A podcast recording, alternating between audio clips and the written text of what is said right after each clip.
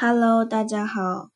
这个星期呢，虽然没有发生什么特别大的事情，但是呢，总感觉一眨眼这个星期就完了。当然，还有一些好玩的事情可以讲一讲嘛。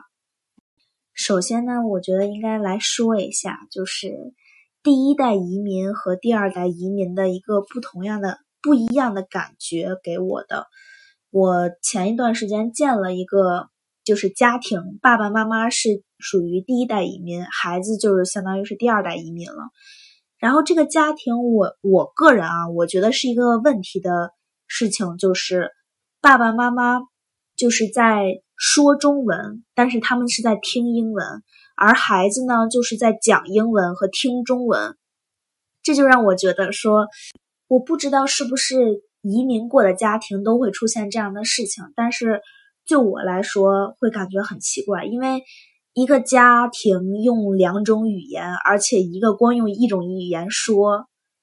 然后另外一个光用一种语言听，然后就会让我觉得很奇怪。然后还有一个比较重要的问题，就是这样就导致爸爸妈妈可能听英文听得非常溜，但是说英文说的可能不会很溜。还有就是孩子，孩子可能听中文没有问题，然后也能理解什么意思，但是就不会说，因为。真的是满嘴都在说英文，一个中文字儿都不会说，所以就会让我觉得很震惊。当然了，因为我就在他们家待了一小小会儿，所以也没有特别多的感受，或者没有进一步的了解什么的。但是就是表面上的这件事儿，确实让我有点怎么说不理解吧。好了，然后第二个呢，就来说一说，呃。前几天在电视上看到那个 Billboard 那个音乐，那叫什么音乐颁奖典礼吧？那应该算是。我当时打开电视机的时候，就听到了一首我经常在电台里听到的歌。我一直以为我听之前在电台上听的那些歌，就听的这首歌，都是一种就是反正不是用英语来唱的歌，就反正不是英文歌。结果我那天看现场直播的时候，我才发现这首歌竟然是一首英文歌，而且尤其是中间重复的那个高潮的那个片段，我的天，我完全没听出来，我一直以为都是一种别的什么语言，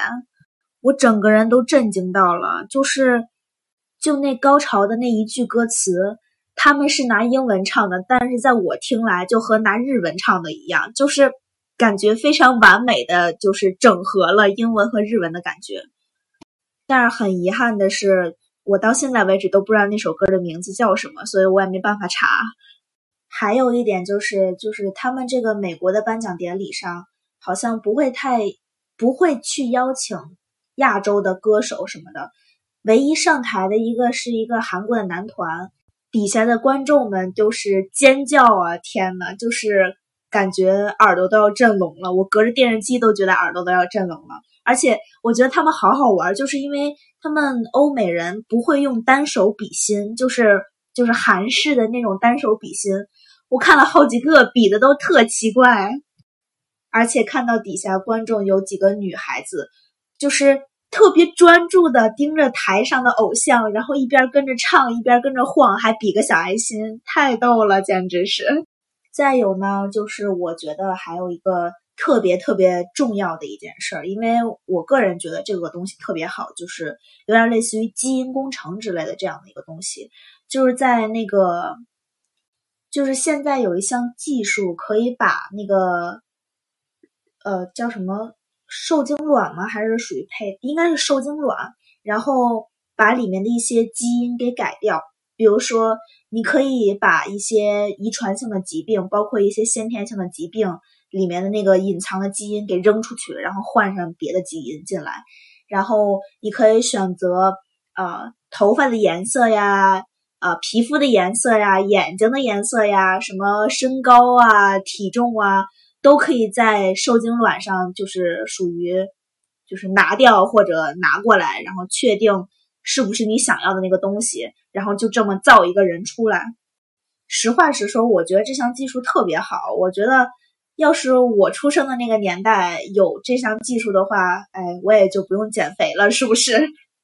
但是我的有一些美国同学，他们就觉得说这个技术，嗯，他们不太能接受。当然，就是把身体里的一些遗传性的疾病，包括一些先天的问题，就是那部分的基因拿出去，他们是觉得 OK 没有问题，而且他们很支持。但是如果说，呃，你可以选定他头发的颜色、眼睛的颜色、皮肤的颜色，就就是对，就比如说一些别的方面的事情，他们就觉得他们没有办法接受。那对于我来说的话，我觉得既然你已经把疾病的那个地方挑出去的话，那你再改变别的也都是改变了，没有什么区别呀。其实就是我不太能理解他们为什么就是觉得说啊，改变疾病的那部分是 OK 的，但是。变成别的，把这个基因的一部分变成别的，他们就没有办法接受了。这是我完全不能理解的。而且怎么说呢？虽然这项技术现在已经很发达了，但是可能没有很多人去做这个东西。就是我不能说在全世界都很发达，但是至少在休斯敦这个项技术是很发达的，而且有很多不能说有很多医院吧，反正有专门的医院去做这件事情。当然，这项技术肯定是需要花。很多钱了，我记得当时我们说的时候好像是十万刀造一个人吧，对。所以呢，就是虽然花那么多钱，但是如果这个小孩他的基因里携带一些就是是会生病的基因的话，那个病可就不止这些钱能治好的了，很有可能。所以这么来看的话，还是值得的，是不是？还有一点就是，我最近一直都在跟我同学出门吃饭，对，正好找到饭友了。最近，他就是在休斯敦生了一个孩子，他跟我讲说，在休斯敦已经很长时间没有过，就是孕妇还有胎儿出现危险的一个情况，就是说，只要来这儿生孩子，就能保证，几乎就能保证啊，呃，母子平安，就是差不多这么一个。呃，样子，不管你是想顺产，不管你是想剖还是想在水里产，反正就是你无论怎么生孩子，你都就是保母子平安。他还跟我讲了一个特别好玩的事儿，就是说，假如说你真的是出现问题了，在生产的时候，就是休斯敦的医院就会打电话给全世界各个知名的教授，然后这些人就会迅速过来围观你到底是什么样的情况。然后围观的速度要比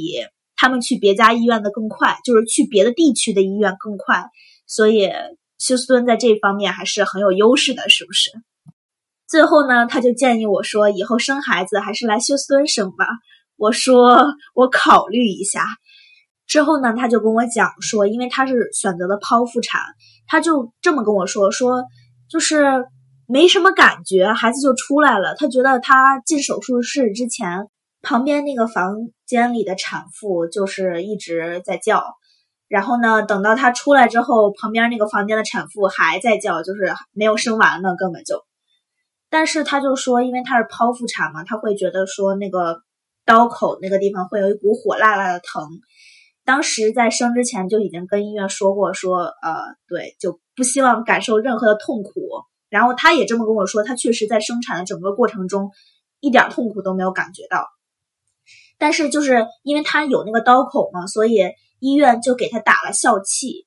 笑气这个东西，我觉得应该大家其实有一点点稍微的，就是稍微有一点点了解，就是笑气这个东西可能会让人死掉，而且它是毒品的一种，据说是因为我我从美国新闻这儿看，确实是有好多学生什么吸食了笑气之后就直接死掉了，我也不知道到底怎么回事儿，但是。我一听他说说他竟然医院给他用笑气去缓解疼痛，我当时一听说是笑气，我真的感觉整个人都震惊了，就是恍惚了，直接就因为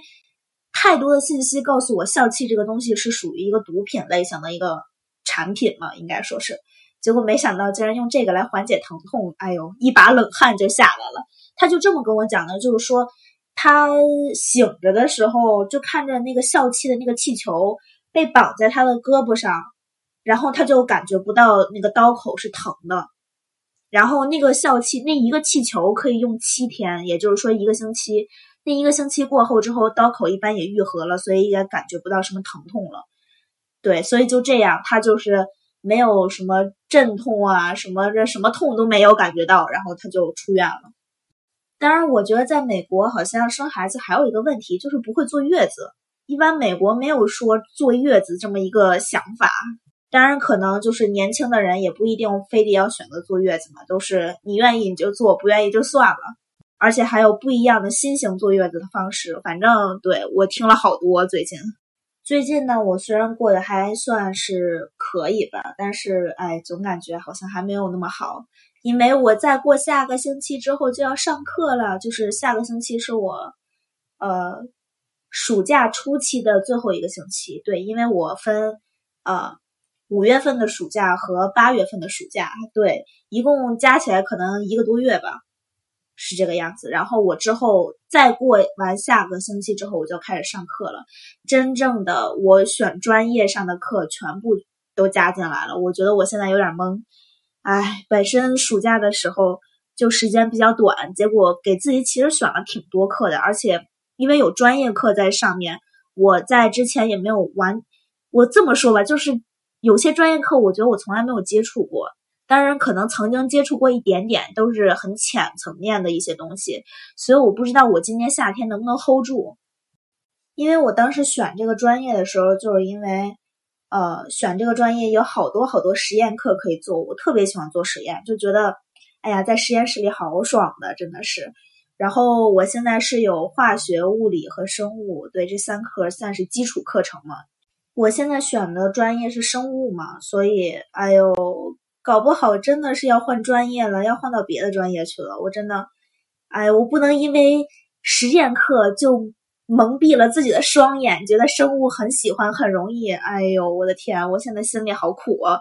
果然就是当初选专业的时候脑子进了多少水，现在就得哭多少啊！真的是，哎呦，我的妈呀！为什么我会对这么痛苦的原因，就是因为。我没想到的是，这边的那个呃实验课跟平时你上的就是文化课的时间是同样长的，也就是说上一门化学课相当于有两门课，对，所以哎呦，我真的是好后悔啊！反正我估计上完这个学期之后，我应该会跟自己的那个叫什么规划老师吗？对我应该会跟这样的老师好好谈一谈，到底适不适合。还有一个星期，所以就让我放肆玩吧，真的是。不过呢，我觉得我最近好像又达成了一个小目标，就是之前一直开车不是感觉不是特别好吗？最近好像进步了不少的样子，而且昨天刚把在暴雨里开车开不熟悉的道路的这个小目标达成了。前一天晚上实在是饿的不行了，因为那天中午吃了些零食，结果就忘记吃饭了。晚上的时候就看了那个综艺节目，然后里面的人在吃饭，我真的整个人就疯掉了，感觉。然后不顾大雨瓢泼，然后就开车开到了餐馆，赶紧去吃了一个最近超级想吃的那个鸡。当然没有我想吃的那一款，但是还吃了鸡肉。我开过去的路上，就是有一个高速辅路上，三条车道全被，不能说全被淹了吧，反正就在那一块儿，就是整个三条车道全部被水没掉了。我前面是一辆就是轿跑的那样的一辆车，那个水的那个平面都已经都快要没过它的车底了，我的天呐，当时感觉自己心里都在打颤。但是呢，最终我的恐惧还是没有战胜饥饿，就是奔着餐厅去了，还是。然后呢，那天也是我第一次达成开夜车，我真的从来没有在这边开过夜车。那天就是吃嗨了，就是饿到不行。我那天晚上吃了四碗饭，哎，就是对，最后吃饱了之后又自己开回来了。所以呢，最近应该也算是达成了两个小目标，真开心。好吧，这个星期就到这儿吧。然后我只剩下一个星期的快活时间，而且我手边还有点别的事情要做，希望近段时间就能做成吧。这样的话，我就可以开一个小特辑啦。好吧，拜拜。